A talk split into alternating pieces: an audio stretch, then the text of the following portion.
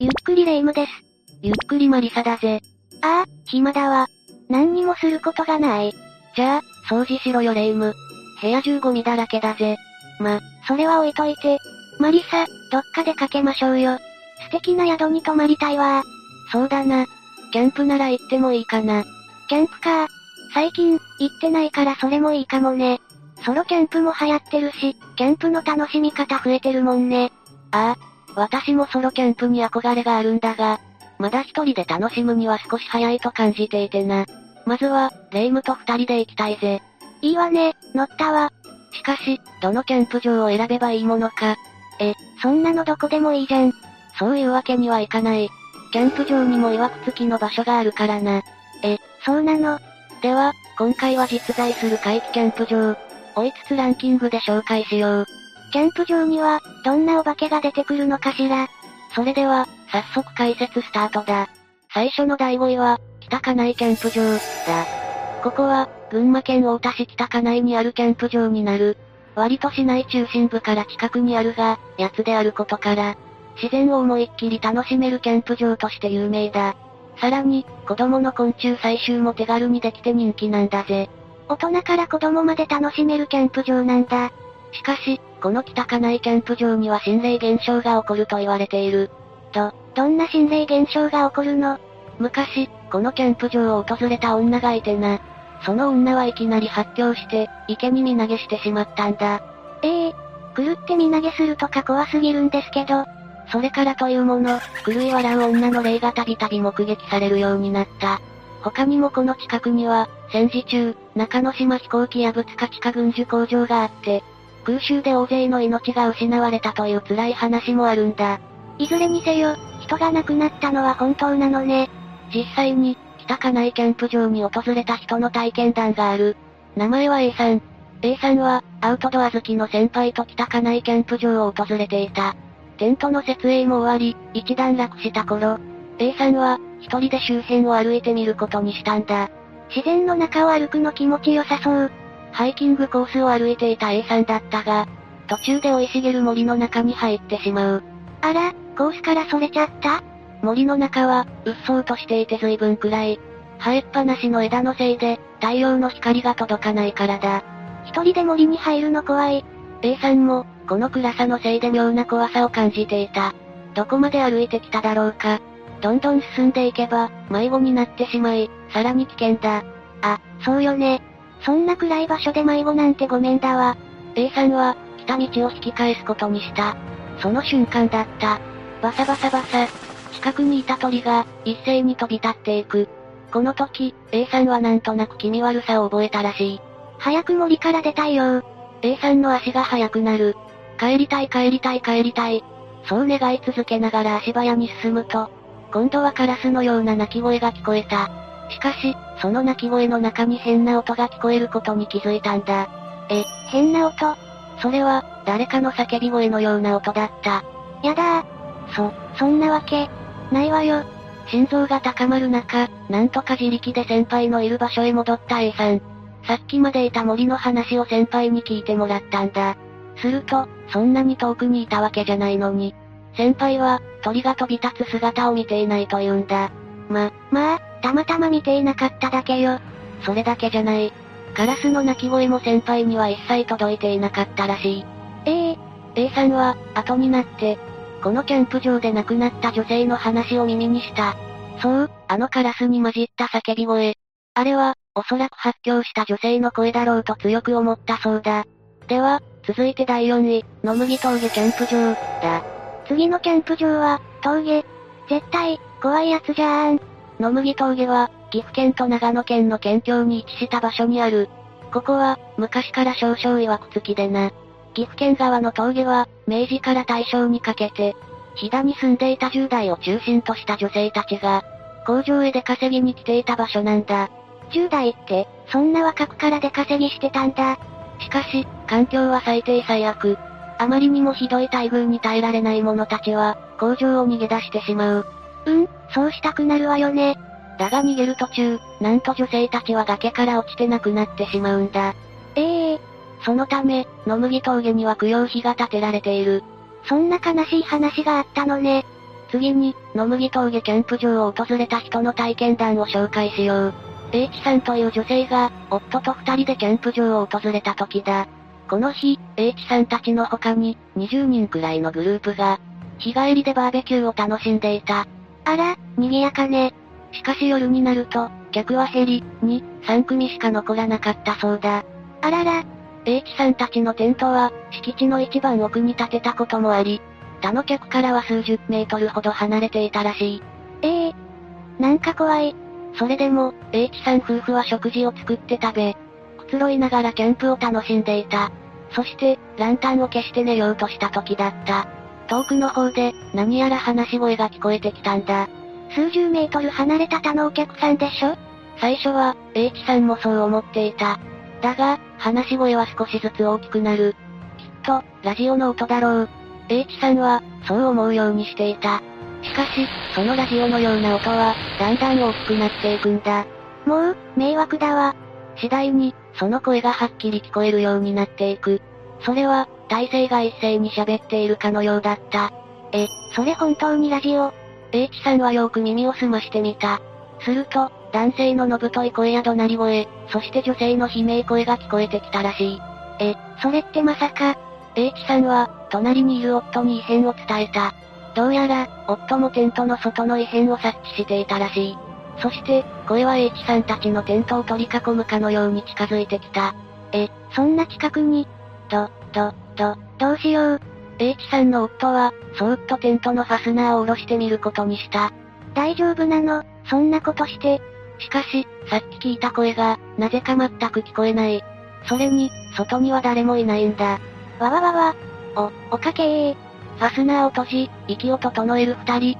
だが、またしてもあの声が聞こえてきた。ま、また、二人は再度外を確認したが、やはり一っ子一人いない。結局、同じようなことを何度も繰り返すことになったらしい。お化けの正体は、何おそらく、落ち武者の霊がやってきたんだろう。お、落ち武者、ここは戦国時代、逃げてきた大勢の兵が命を落とした場所だったそうだ。だからのぶとい声や怒鳴り声が聞こえてきたんだ。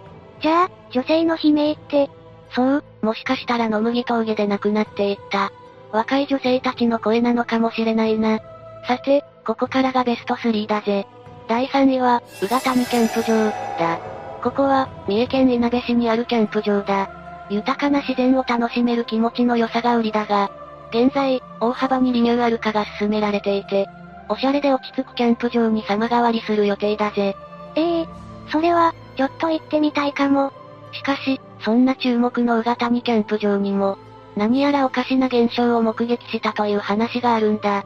ええ私、このキャンプ場狙ってたのにおかしな現象というのは、今までのタイプと少し違う。え、幽霊じゃないの何やら、化け物が潜んでいるそうなんだ。え、それは、顔中金色の毛に覆われ、口が大きく裂かれた。身長180センチを優に超えている、謎の生き物らしい。な、な、なにそれ人間、ではないわよね。まあ、都市伝説のような話だよな。しかし、実際にこの化け物と遭遇した人の体験談があるんだ。ひえー。ほ、本当にいるってこと体験したのは、当時大学3年生だった N さん。N さんは、軽登山のクラブに所属していた。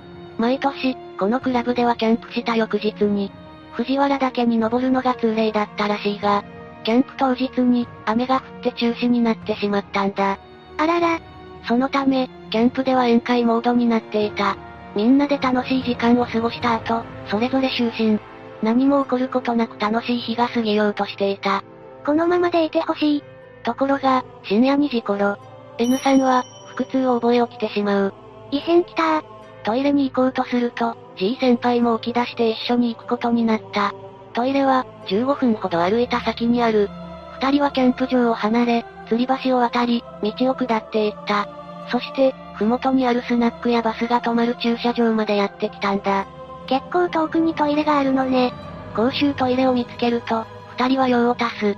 そして、帰ろうとスナックの前を通過した瞬間だった。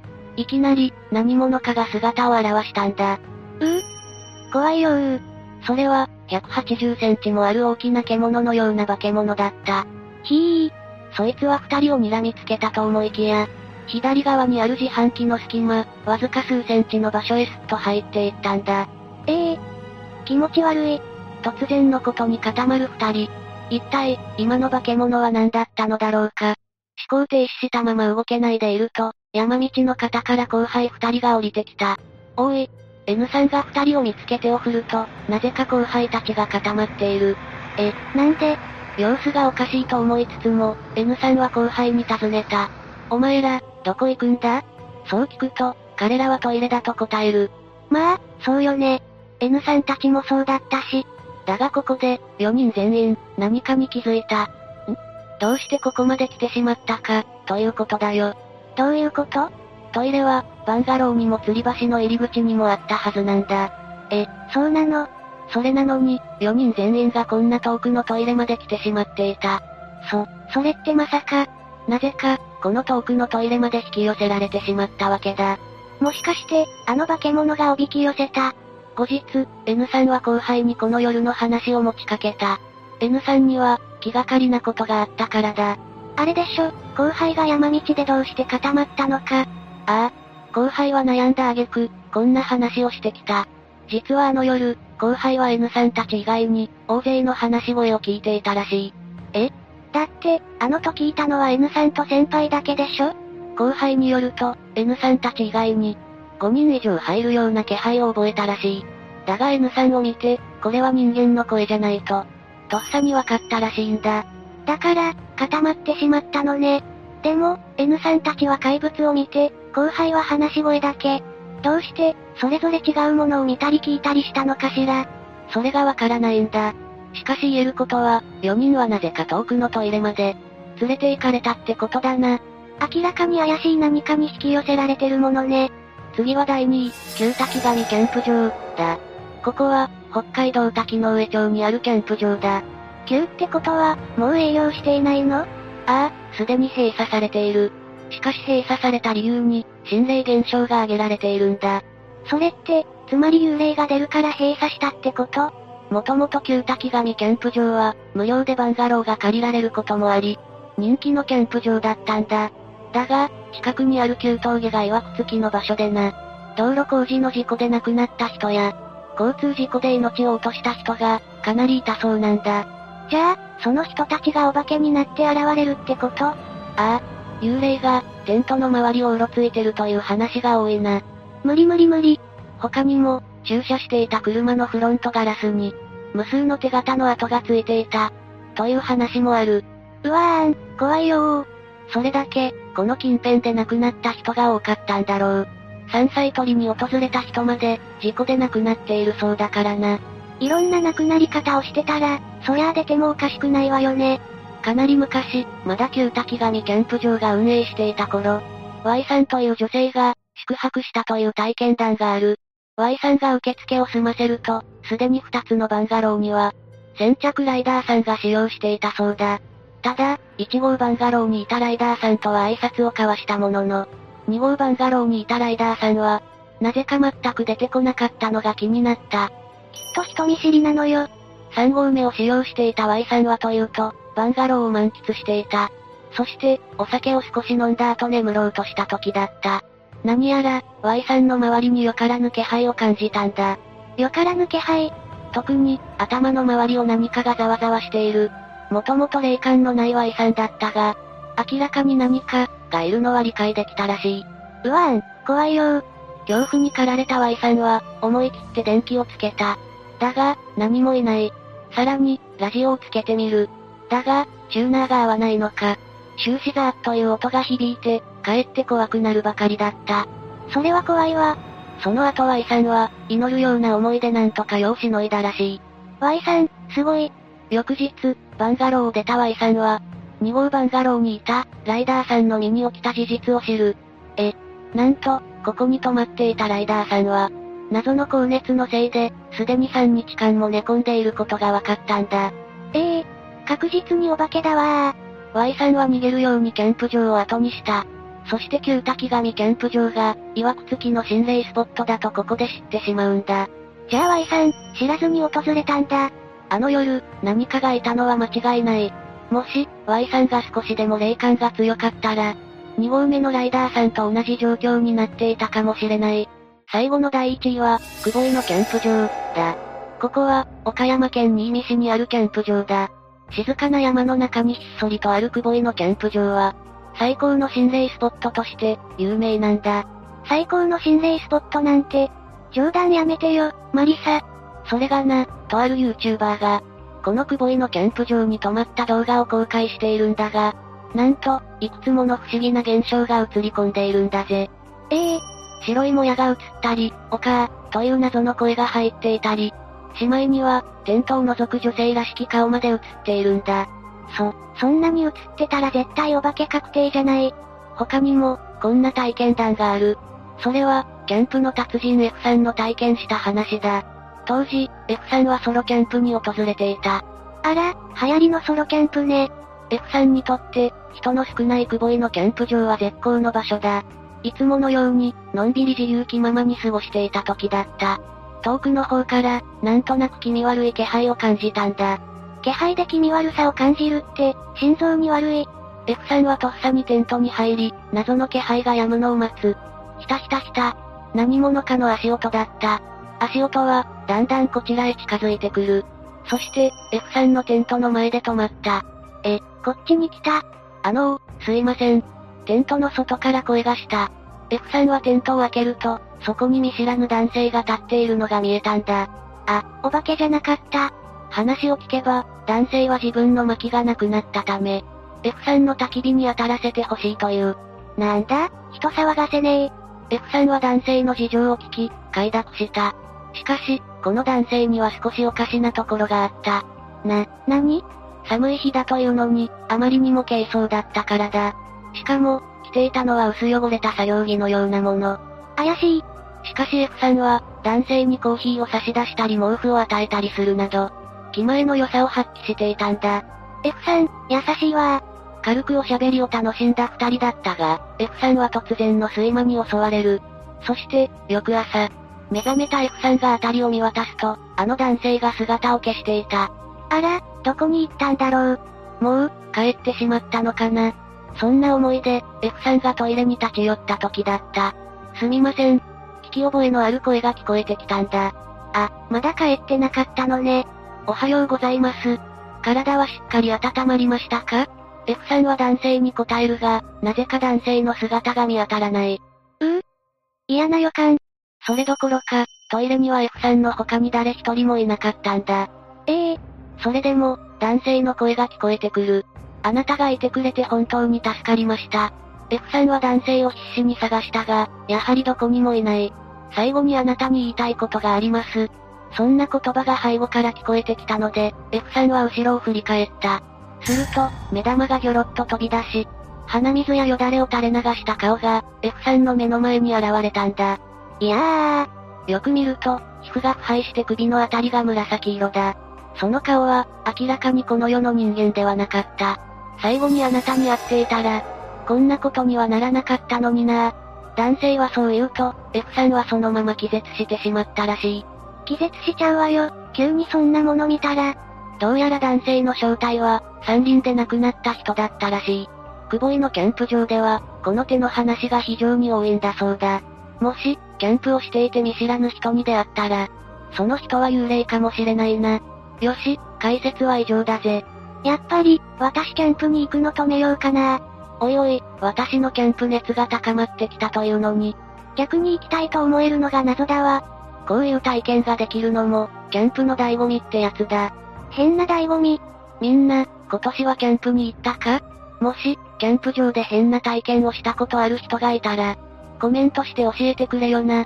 それでは、最後までご視聴ありがとうございました。